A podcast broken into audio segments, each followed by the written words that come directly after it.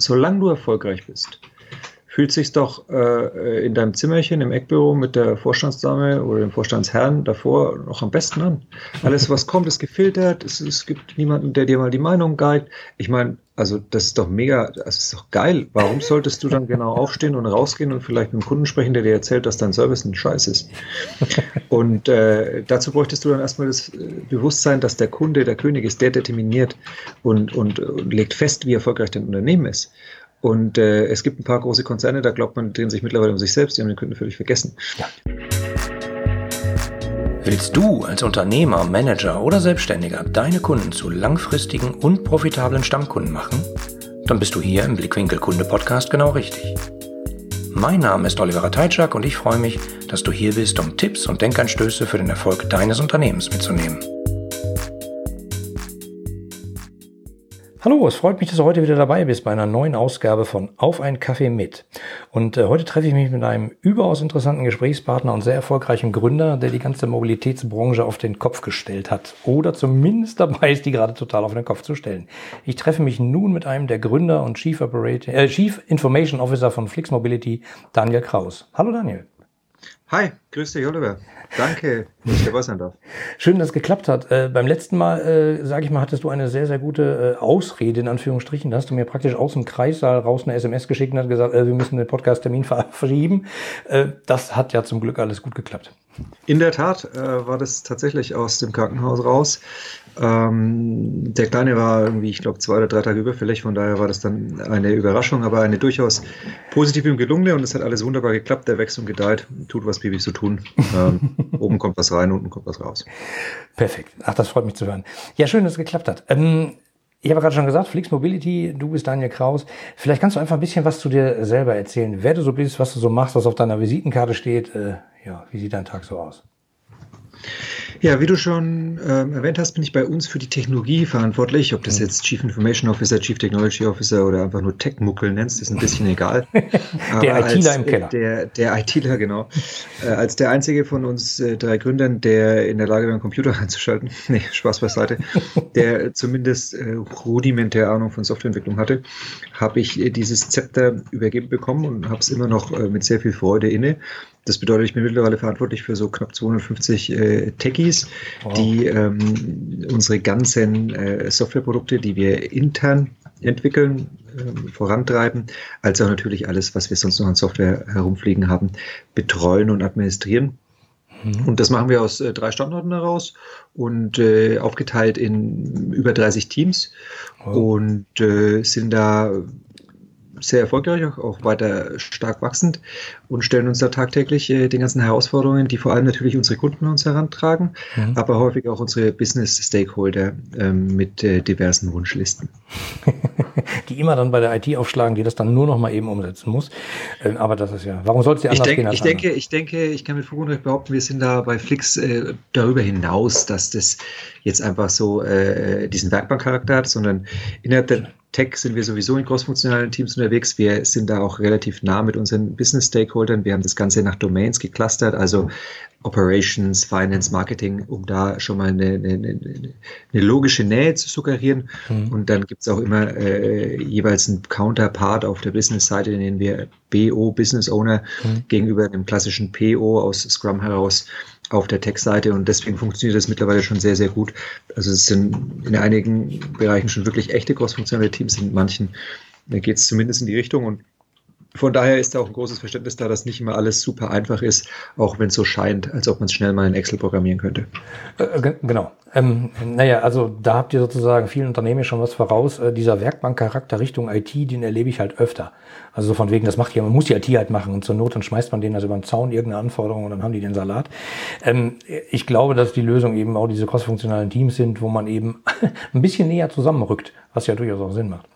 Genau. Ich meine, es ist alles eine Frage der Kommunikation und die kann natürlich äh, trotz äh, all den tollen modernen technologischen Ansätzen des 21. Jahrhunderts am besten durch äh, physische Nähe mhm. erzeugt werden und da ist Zusammensitzen und zusammenhören und zusammendenken und dann auch mal lachen und feiern, aber wenn es mal schief geht, vielleicht auch mal schluchzen glaube ich, die beste Lösung. Das, das, das führt einfach zum Zusammenwachsen. Glaube ich auch. Aber so die physikalische Nähe kriegt man ja nicht immer hin. Alleine schon drei Standorte, äh, schwierig.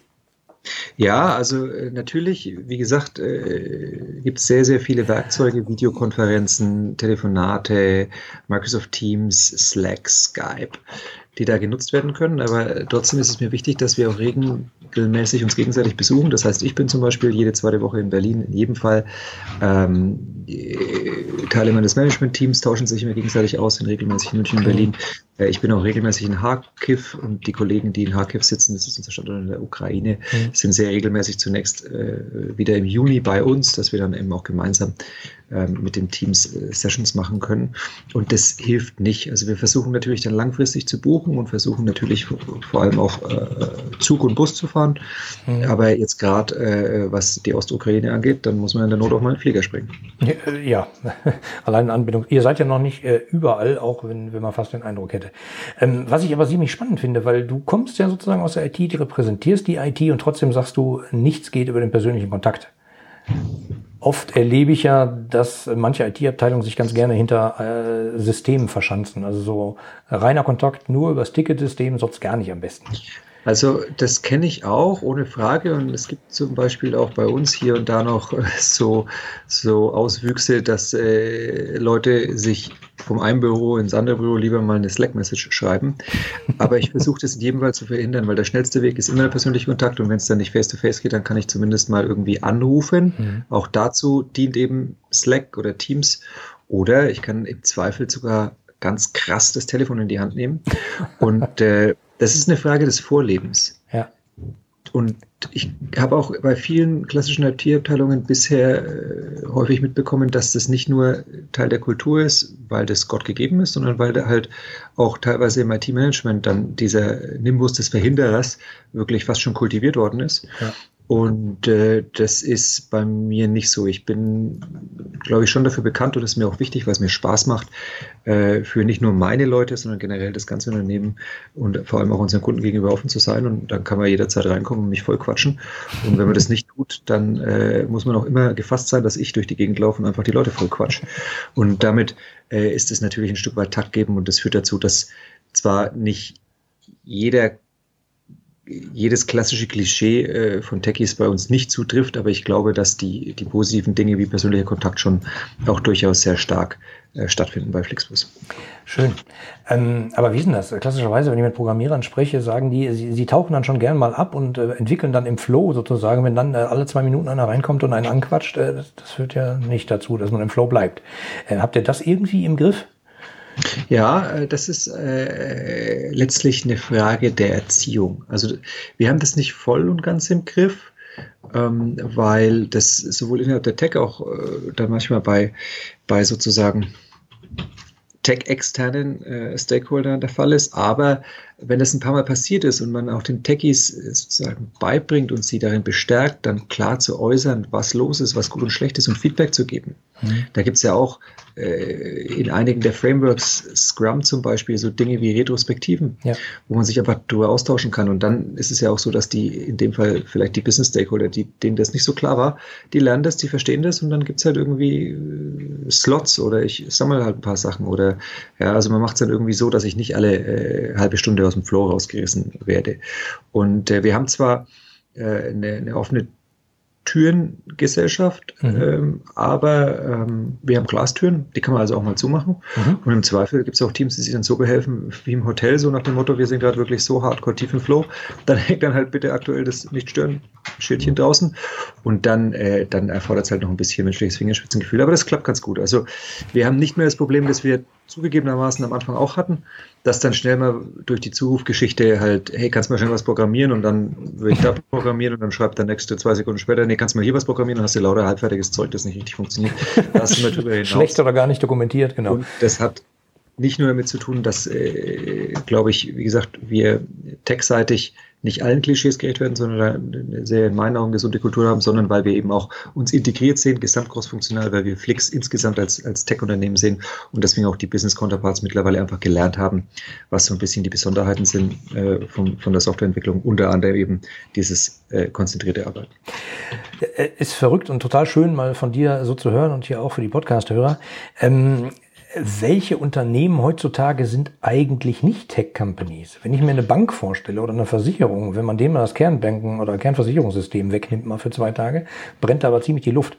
Also äh, trotzdem gibt's da manchmal so Enklaven, äh, die, die sind halt eben die IT, ne? die schwierige, die sich abgekapselt hat. Und deswegen faszinierend von dir zu hören. Wobei, wobei die Wahrheit ist, dass eine Tech-Company sein da gehört mehr dazu, als einfach nur eine große Tech-Abteilung zu haben oder ein Mainframe im Keller stehen zu haben. Das ist eine Frage der Kultur, des Mindsets und es muss von Grund auf aufgebaut werden. Deswegen gibt es auch so viele richtige Tech-Companies, hauptsächlich in der Westküste, Valley oder mhm. bei jungen Unternehmen. Aber deswegen bin ich nicht deiner Meinung, dass jede Bank oder jede Versicherung eine Tech-Company ist. Ich glaube, denen ist noch nicht bewusst, dass sie eine sein sollten und dass Technologie okay. für sie wichtiger ist, als es ist. Aber eigentlich sind die vielleicht eine, eine, eine Versicherung mit einfach einer Menge Techies und einem riesigen Mainframe. Und so behandelt sie eben auch diesen Teil und deswegen äh, äh, äh, ist es eben was anderes, als eine Tech-Company zu sein, weil ich glaube nicht, dass die meisten Versicherungen, die wir kennen, für Agilität und das, so das klassische Handeln und Denken wie, wie moderne Tech-Konzerne, wie vielleicht, weiß ich nicht, äh, Alibaba oder Airbnb, wie die, wofür die bekannt sind, dass die, dass, dass die Allianz ähnlich tickt. Noch nicht. Da wird viel gemacht und es gibt, also der Herr Bäte sagt ja auch viel in die Richtung. Mhm. Bei Daimler war es ja auch lange Zeit so, dass der ZC in die Richtung. Die Frage ist immer, was ist Lippenbekenntnis und was wird wirklich umgesetzt? Mhm. Man muss aber da natürlich zugute halten, dass die Umsetzung bei einem 100.000 Mann Laden oder mehrere 100.000 Mann Laden jetzt nicht so easy ist wie beim, beim Laden mit 1300 Leuten, lieber Flix. Nee, natürlich nicht. Natürlich nicht. Und vor allem, wenn das Ganze über Jahrzehnte gewachsen ist, ist es immer noch eine ganz andere Exakt. Baustelle. Nur, ähm, es war gerade eine, eine unsaubere Formulierung von mir sozusagen. Tech, ich verstehe, was du damit meinst. Ich meinte natürlich, und eigentlich meine ich damit Unternehmen, die von ihrer IT abhängig sind. Witzigerweise, ja, sind, die aber nicht so behandeln. Alle. Genau. Das sind nahezu alle. Das ist auch ganz witzig, weil, wie du schon gesagt hast, äh, da wird hoffentlich äh, nicht immer mit der entsprechenden Wertschätzung äh, den Kollegen in der Tech entgegengetreten, auf der einen Seite.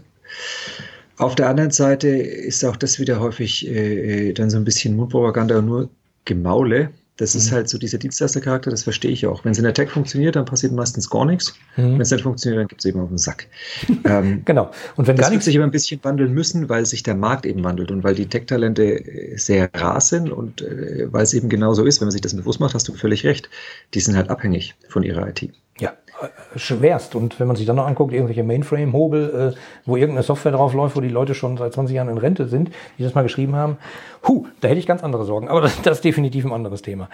Ähm, ich, ich würde ganz gerne mal von der, von der IT so ein bisschen wegkommen und, und Richtung sozusagen Flix Mobility, was, mhm. was gar nicht zu trennen ist. Aber wie seid ihr denn damals überhaupt auf die Idee gekommen? Äh, wir machen jetzt mal ein bisschen was zum Thema Personenmobilität. Ja, das war letztlich chancengetrieben. Wir wollten unbedingt äh, gründen. Das war also klar, dass wir ein Unternehmen starten wollen. Und uns war essentiell wichtig, dass es was Echtes ist, was mit Impact, was faktisch Greifbares. Ja? Mhm. Also was, was sehr hochtrabend gesagt, die Menschheit bewegt auf der einen Seite hochtauchen und auf der anderen Seite sehr wörtlich. Genau. Ähm, und er hatten da ein paar Ideen und letztlich äh, war es so, dass äh, André damals über den Spiegelartikel gestolpert ist, äh, war eh schon immer politisch interessiert. In dem Spiegelartikel stand, dass äh, diese EU-Novelle in deutsches Re äh, Gesetz gegossen werden soll, in deutsches Recht ähm, umgesetzt werden soll. Und, und das fanden wir mega geil, haben uns den Markt angeschaut. Haben, am Anfang waren wir ein bisschen zögerlich, weil die Deutsche Bahn noch den Anschein gemacht hatte, sie will das selbst machen. Dann gab es dann einen Aufsichtsratsbeschluss, die haben gesagt, sie machen keine Busse.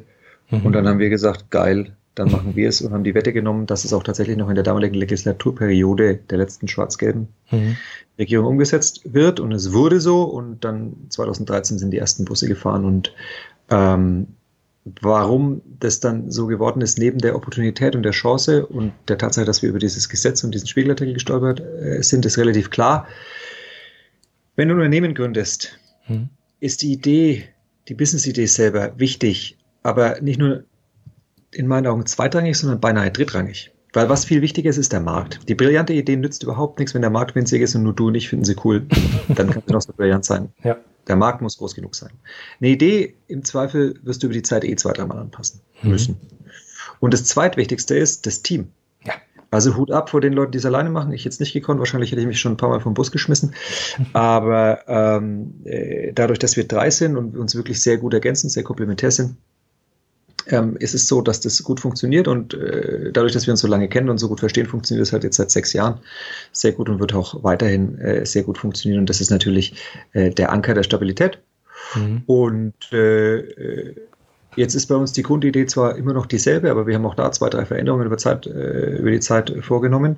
Und äh, die ist natürlich auch wichtig, weil die äh, in meinen Augen determiniert, wie groß das dann wirklich wird. Also es ist eine Frage der Skalierung. Das mhm. hat auch was mit Exekution, also äh, Execution, äh, Ausführung zu tun. Ne? Du musst dann mhm. erstmal so ein größeres Unternehmen bauen. Ähm, da hast du ganz andere Herausforderungen, was Organisation angeht und Prozesse und so Themen. Ja, definitiv. Aber ähm, da äh, liegt zugrunde, ob, der, äh, ob die Idee quasi überhaupt skalierbar ist, die dem Markt überhaupt gerecht werden kann. Mhm. Und da ist natürlich bei uns das Essentielle, dass wir das in diesem partnerschaftlichen Modell angefangen haben mit unserem Buspartner gemeinsam. Und äh, das ist auch der Kern, der einfach äh, gleich ist und auch gleich bleiben wird. Super spannend. Was du gesagt hast, äh, ihr seid komplementär sozusagen, ihr drei Gründer. Ähm, ich erlebe manchmal so Gründungsteams, äh, die, die sind eigentlich gleich. Also stehen dann so drei Klone nebeneinander. Und die, die finden das halt toll, was, sie, was der andere immer sagt und so. Äh, bei euch ist es wahrscheinlich dann schon äh, ein bisschen schwieriger gewesen, oder? Jein. Also, es wäre vielleicht schwieriger gewesen, wenn Andrea und ich uns nicht schon seit 25 Jahren kennen würden. Wir sind zusammen zur Schule gegangen. Okay. Das gut. hat natürlich viel sozusagen nivelliert, weil wir einfach auch die, die, die, die Höhen und Tiefen, ja, mhm. sozusagen Licht und Schatten des jeweiligen anderen kannten. Und äh, André und Jochen kannten sich auch schon eine Zeit lang, weil die eben zusammen bei der Boston Consulting Group gearbeitet haben. Das heißt, da war auch irgendwie, das war ausnivelliert, war klar, worauf man sich einlässt. Mhm. Jochen und ich haben uns durch die Gründung kennengelernt und ja, das war am Anfang schon so, dass wir erstmal lernen mussten, was äh, die gegenseitigen Stärken und Schwächen sind und in der Lernphase, da rappelt es auch mal. Mhm. Aber dadurch, dass wir drei sind, gab es auch immer jemanden, der moderiert. Das ist auch heute noch so, wenn es irgendwie mal eine große Diskussion gibt, hast du meistens einen, der moderiert und in die Rolle schlüpft. Schön. Und äh, als wir uns dann im Dreigespann ausreichend gut kannten, dann war auch klar, wo liegen die jeweiligen Stärken und Schwächen. Und jetzt ist es mittlerweile sogar so, dass dich das dann, du kennst es schon. Also du bist dann nicht irgendwie erneut, wenn du mal irgendwie über eine, eine Schwäche stolperst, sondern im Gegenteil, du kennst es und du würdest dann eher auch Leute in gewisse Situationen dazu holen, wenn du deren Stärken brauchst, weil du weißt, sie kompensieren eben deine Schwächen. Super spannend und toll zu hören. Das hört sich alles so bilderbuchmäßig an. Ich meine, wenn man euch am Markt so anguckt, äh, also ich habe jetzt hier Zahlen, wahrscheinlich sind die schon wieder veraltet, du hast wahrscheinlich deutlich neuere. Äh, Europas größtes Fernbusnetz, äh, 2011 gegründet, sieben Jahre später, 1400 Orte angefahren, in 28 Ländern täglich 250.000 Busverbindungen oder Verbindungen allgemein. Äh, da muss ich sagen, äh, Respekt, das ist ja schon mal... Es sind, es sind schon 29 Länder und fast 300.000 Verbindungen. Letztes Jahr waren es, glaube ich, so äh, an die oder um die 14 Millionen äh, transportierte Passagiere, das ist tatsächlich mittlerweile äh, recht groß, das ist so. Ähm, und was heißt Bilderbuch? Bilderbuch klingt so, als ob ich mich selber loben würde, aber Fakt ist, dass nee, tatsächlich, das. dass, dass tatsächlich, was, es gibt doch so Studien, eins von zehn oder ein Prozent, also es ist ja tatsächlich so, dass die Wahrscheinlichkeit leider noch aus welchen Gründen auch immer, der Markt zu klein, die Idee nicht gut, Team bricht auseinander oder Regulatorik, dass er mehr auf dem Weg sozusagen ähm, äh, scheitern, scheitern, oder mhm. überdenken müssen oder ähm, äh, sozusagen sich, sich da anders orientieren müssen. Mhm. Von daher ähm, ist, glaube ich, die Wahrscheinlichkeit, dass wenn du eins der erfolgreichen jungen Unternehmen anguckst, dass es dann diesen Geschichten, wie du es nennst, Bilderbuch ähnelt, ist relativ hoch. Ne? Mhm. Weil erzählt mir auch irgendwie den gleichen Scheiß. Das ist ja auch die Gefahr, ähm, wo ich mich jeden Tag äh, dazu versuche zu zwingen, nach außen zu gucken, zu benchmarken, sich selbst zu hinterfragen, weil sonst, sonst badest du halt immer in deiner gleichen Suppe. Ja, äh, das, das mit dem gleichen Suppe baden erlebe ich aber auch bei anderen Unternehmen. Unabhängig jetzt mal von der Branche, keine Beispiele oder so, aber ähm, da gibt es dann im Zweifelsfall den, den Vorstand und der kocht halt in derselben Suppe manchmal. Und das, das Rausgehen, das, das einfach mal sich angucken, was ist da draußen, was beim Wettbewerb, was überhaupt in der Welt allgemein los, erlebe ich nicht so oft. Ich meine, oder? Ist aber nur menschlich, ne? Also gebe ich dir recht, äh, gebe ich dir recht, das liegt halt daran, solange du erfolgreich bist, fühlt sich doch äh, in deinem Zimmerchen im Eckbüro mit der Vorstandsdame oder dem Vorstandsherrn davor noch am besten an. Alles, was kommt, ist gefiltert. Es, es gibt niemanden, der dir mal die Meinung geigt. Ich meine, also das ist doch mega, das ist doch geil. Warum solltest du dann genau aufstehen und rausgehen und vielleicht mit einem Kunden sprechen, der dir erzählt, dass dein Service ein Scheiß ist? Und äh, dazu bräuchtest du dann erstmal das äh, Bewusstsein, dass der Kunde der König ist, der determiniert und, und, und legt fest, wie erfolgreich dein Unternehmen ist. Und äh, es gibt ein paar große Konzerne, da glaubt man, drehen sich mittlerweile um sich selbst, die haben den Kunden völlig vergessen. Ja. Das heißt, äh, allein da fängt es schon an, sich das Bewusstsein zu schaffen. Und dann muss man erstmal die Hürde wirklich überspringen, rauszugehen und zu sagen, wollt ihr das, wollt ihr es nicht? Ähm, früher war das, glaube ich, noch äh, üblicher und bei Familienunternehmen, bei gründergeführten Unternehmen ja. ist es auch üblich. Ne? Also äh, eine Unternehmerlegende, die ich sehr schätze, ist äh, der Heinz Dörr, ehemaliger Bahnchef, der ist damals auch noch rausgefahren und hat dann versucht, selber ein Ticket zu buchen und, und hat sich da angestellt, vermeintlich wie ein Depp und ist dann halt zurück in die Bahnzentrale und hat gesagt, also ohne Scheiß, wir müssen da was machen. Also nicht mal ich bin imstande, ein Ticket zu kaufen. Ja. Und äh, das machen aber heute nur noch die wenigsten in dem Sinne. Wie gesagt, also ich würde sagen, gründergeführte Unternehmen und vor allem Familienunternehmen sind da in Teilen anders. Aber bei großen Konzernen, wie gesagt, ist es halt sehr gemütlich im Eckbüro mit der Vorstandsdame oder, oder vielleicht sogar noch dem Vorstandsbüro vor dem Assistentenvorstandsbüro nach dem Flur mit den Aufzügen, wo die Kellner rumlaufen. Der mit den dicken Teppichen, da wo es ja, die extra Kantine für den Vorstand gibt mit Sternekoch. Ja, es gibt's alles. Ähm, da fragt man sich manchmal schon, ähm, naja, aber egal, das, das Thema führt wirklich ein bisschen zu weit. Aber finde ich ziemlich spannend, dass du das so sagst. Du hast ja mal sogar bei, bei dieser Undercover-Boss-Geschichte teilgenommen. Ähm, ich, ich glaube ja, das ist Fernsehen, aber trotzdem kann es hilfreich sein, einfach mal sowas also zu machen? Zwei, zwei, äh, zwei Sachen vorneweg. Also ich will nicht übrigens alle äh, Konzerne in eine Ecke stellen. Es gibt Natürlich. ein paar, die auch äh, so jetzt anfangen und sagen, Dutzkultur, Krawatten weg oder noch viel wichtiger, wir setzen uns zum Team und es gibt äh, nur noch ein Vorstandsbüro, wo alle zusammensitzen. Das gibt's alles. Mhm.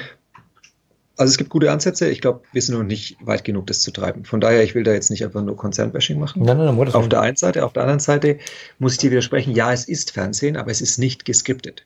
Also immer da, wo ich alleine vor der Kamera war, hast du zumindest mal die Möglichkeit, zugegeben, wenn ich totalen Mist erzählt habe, dass man das nochmal dreht. Mhm. Aber immer in dem Moment, wo ich sozusagen in Aktion war, ist es nicht geskriptet.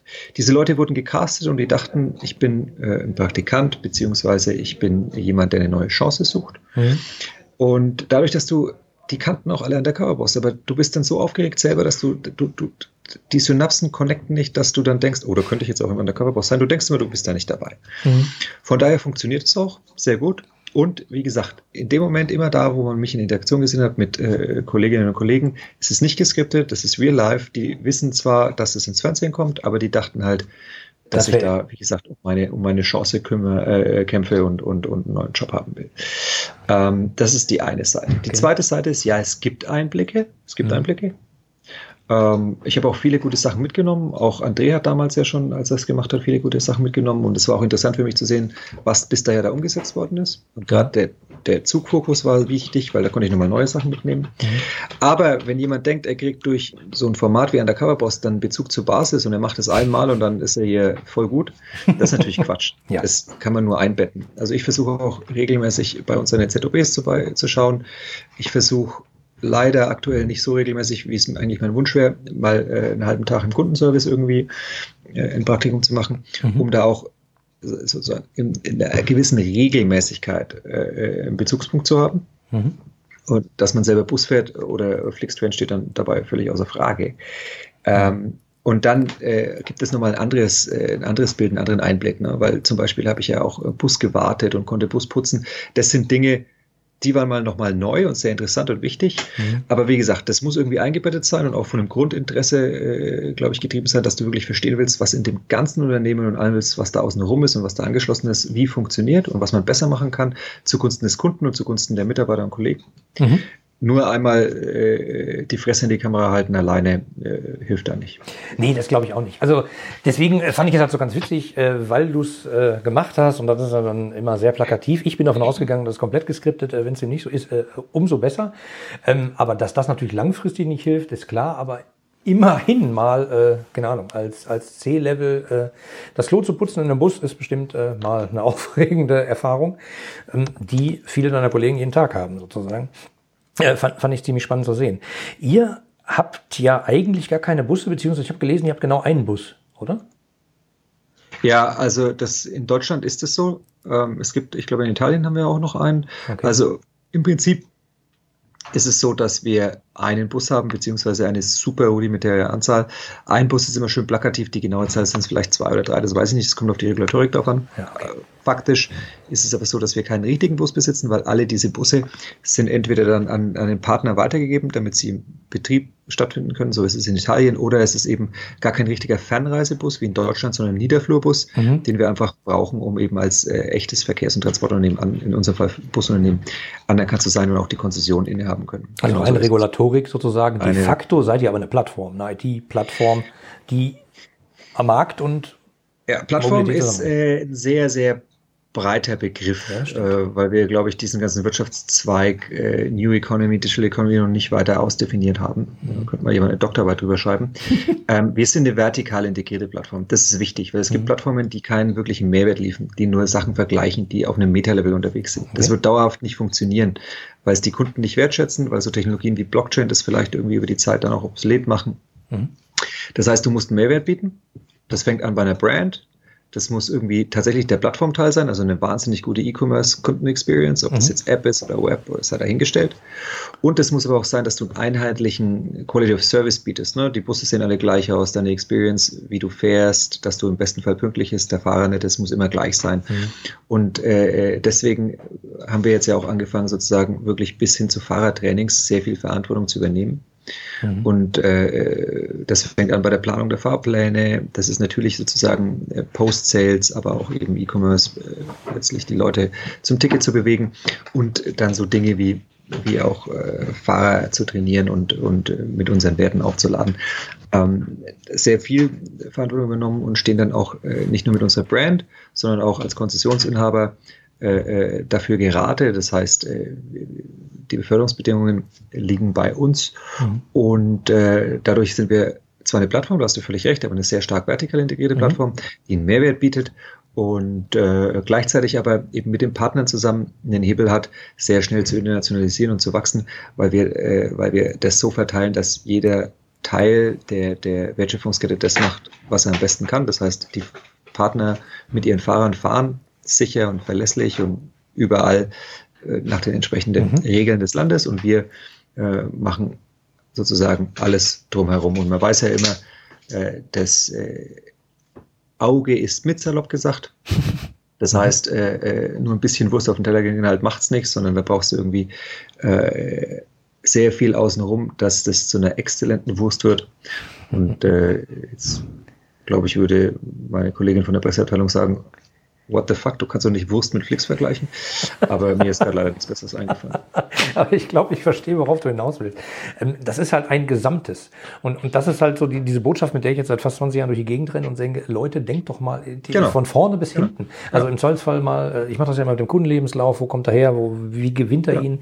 Wir haben uns vor, ich weiß gar nicht wie viele Jahren, äh, mal kennengelernt auf einer CRM-Konferenz und da habe ich einen Vortrag von dir hören können, ähm, wo ich echt gedacht habe, guck mal, guck mal, da spricht mir aber einer aus der Seele, ähm, ihr die Kundenprozesse eben von vorne bis hinten durchdacht habt und, und die Bedeutung von Stammkunden hast du damals extrem hervorgehoben, wo ich gedacht habe, ach, schau mal, die wissen, wie es geht.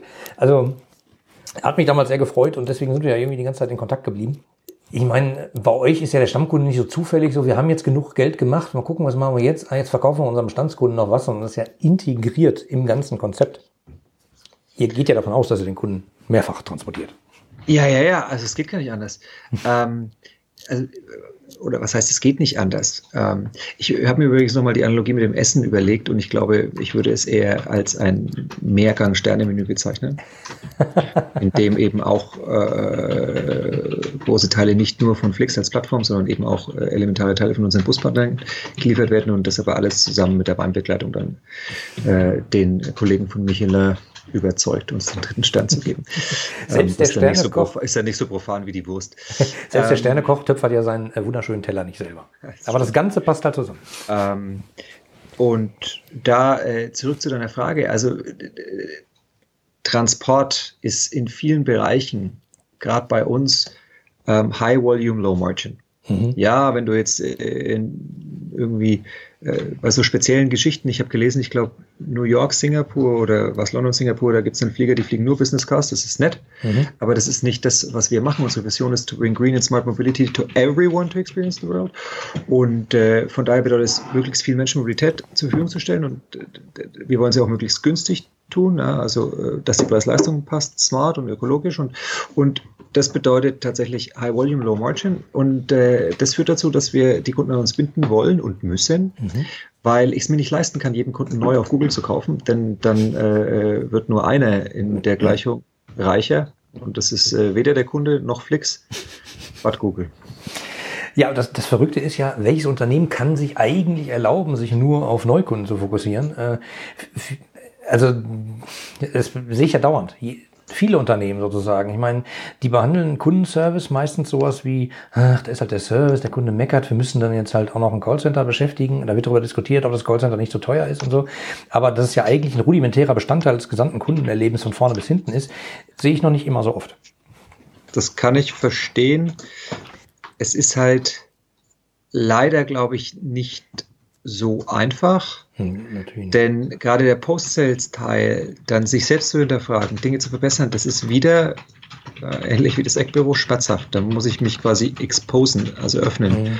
Und das ist teilweise halt nicht so, dass das sehr menschlich ist. Im Zweifel muss ich sogar Fehler zugeben. Und deswegen fängt es an mit dem hohen Maß an Bewusstsein mhm. und Reflexionsfähigkeit und dann auch überhaupt mit der Fähigkeit, das zu tun. Und äh, was übrigens da noch mit reinspielt, wir sind, äh, Flexbus ist ein sehr datengetriebenes Unternehmen. Mhm. Und ich glaube auch natürlich in der Wirtschaft geht es um Wirtschaften, das heißt geht es viel um Zahlen, Daten, Fakten, um mhm. Kohle. Und alles, was direkt messbar ist, ist einfach. Und es ist einfacher, direkt irgendwie äh, zu messen, was kostet es mich, einen Kunden zu kaufen, beispielsweise mhm. bei Google und wie viel macht der Umsatz.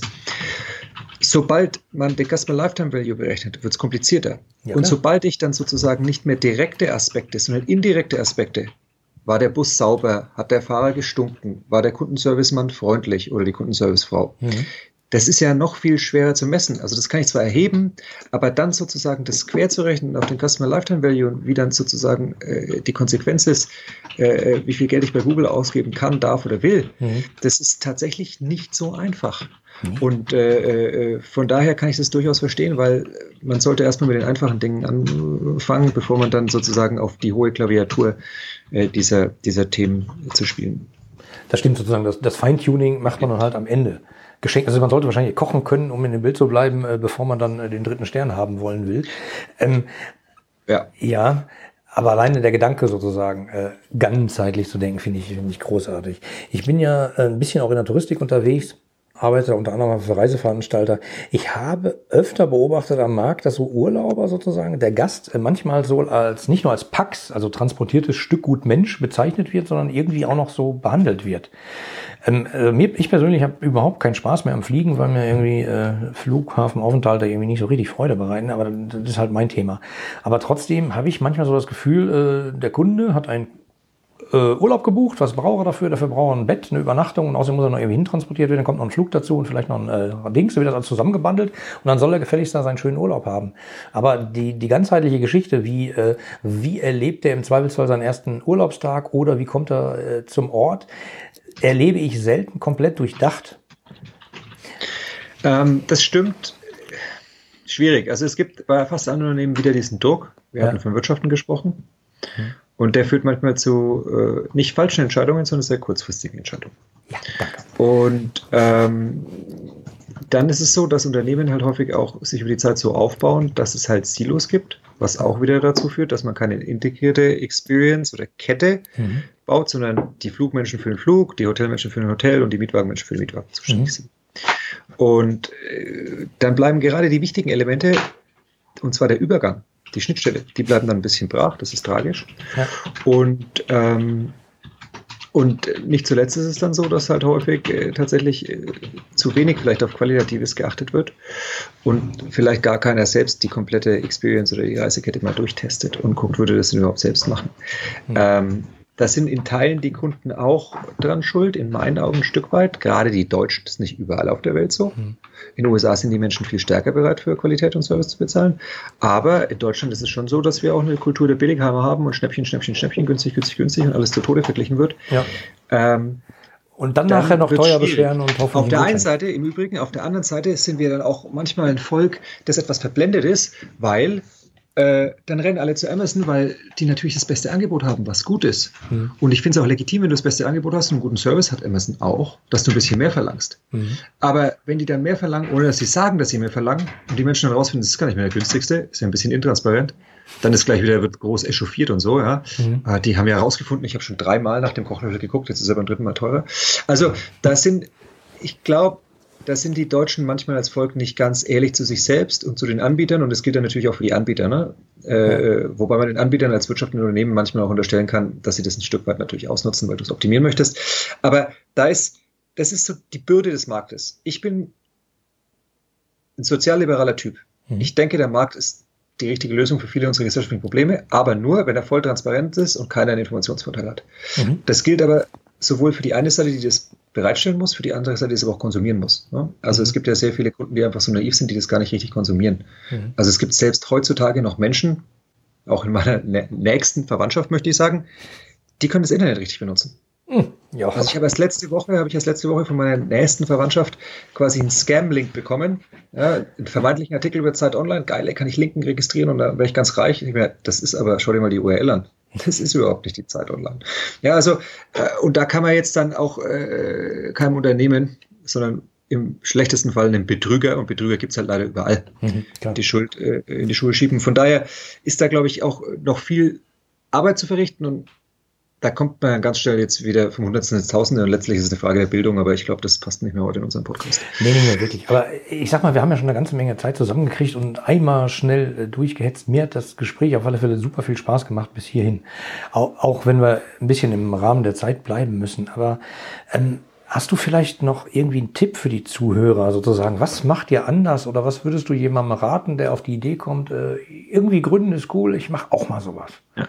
Also tatsächlich auf keinen Fall von sich auf andere schließen. Immer checken, ob das, was du für richtig und gut hältst, ob das den anderen auch gefällt. Das heißt tatsächlich sich ganz normal, also für mich ist es normal, zu benchmarken oder den Kunden hinein zu versetzen oder jetzt äh, mit deiner Sprache äh, zu sprechen, die Kundenbrille aufzusetzen. Mhm. Ähm, das ist das eine. Und das zwar nicht nur am Anfang, sondern kontinuierlich. Man muss sich immer selbst hinterfragen. Und das zweite ist, man muss ähm, eine gewisse Resistenz und Resilienz aufbauen. Das heißt, man muss einfach wirklich erfolgreich sein wollen und man muss daran glauben, einen Nutzen deinem Kunden, der Gesellschaft zu bringen mhm. und muss da sehr, sehr beharrlich dauerhaft dran arbeiten, weil es gibt immer wieder Böen, die dich umschubsen. Mhm. Und mein Learning ist, ja, man kann sich darüber ärgern, aber eigentlich muss man aufstehen, sich schütteln, das Krönchen aufsetzen und wesentlich schneller laufen als zuvor. Mhm. Und wenn man dann noch äh, in die Gleichung mit einbezieht, dass äh, Murphy, also der von Murphy's Law, einfach ein Arsch ist und immer zuschlägt, wenn man das vorher in die Gleichung mit einbezieht, dann ist es gar nicht so schmerzhaft, wenn der Windzug mal kommt. Also äh, super Tipps. Ich danke dir sehr. Ähm, wo finden die Zuhörer mehr über dich? Ich, äh, oder ob sie es überhaupt sollen, äh, zumindest Flix Mobility. Im, im, äh, im Internet. Also eigentlich ist es tatsächlich mittlerweile so, dass nicht nur die Firma, sondern auch wir als Person äh, da weitgehend äh, im öffentlichen Leben teilhaben. Das heißt, man findet mich überall außer auf Snapchat. Mhm. Ähm, aus dem Alter bin ich irgendwie raus. Und äh, das gleiche gilt auch für, für Flix Mobility. Auch uns findet man überall. Ich glaube sogar auch auf Snapchat. weiß ich nicht. Ehrlich gesagt, äh, da bin ich aus dem Alter raus. Ähm, aber ich werde es gerne verlinken in den Show Notes. Mir hat das Gespräch total Spaß gemacht mit dir, äh, wie meistens. Ich danke dir sehr und wünsche dir noch einen schönen Tag. Bis bald. Vielen Dank. Das wünsche ich dir auch. Tschüss. Die anderen Folgen dieses Podcasts und die Show Notes inklusive aller erwähnten Links findest du unter www.ihre-kundenbrille.de slash podcast. Damit du keine Folge mehr verpasst, kannst du auch dort direkt alle Folgen kostenlos abonnieren. Danke fürs Zuhören, empfehle mich weiter und bleib mir treu. So, jetzt aber abschalten, damit du dich direkt um deine zukünftigen Stammkunden kümmern kannst.